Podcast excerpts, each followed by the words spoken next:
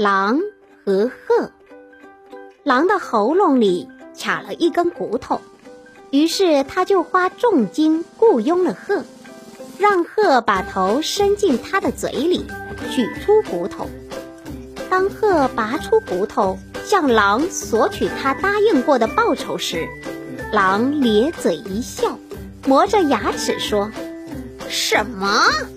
你不是已经得到了最丰厚的报酬了吗？我让你安然无恙的把脑袋从一只狼嘴巴里抽出来，就是最丰厚的报酬。为恶人做事，不要期待任何酬报。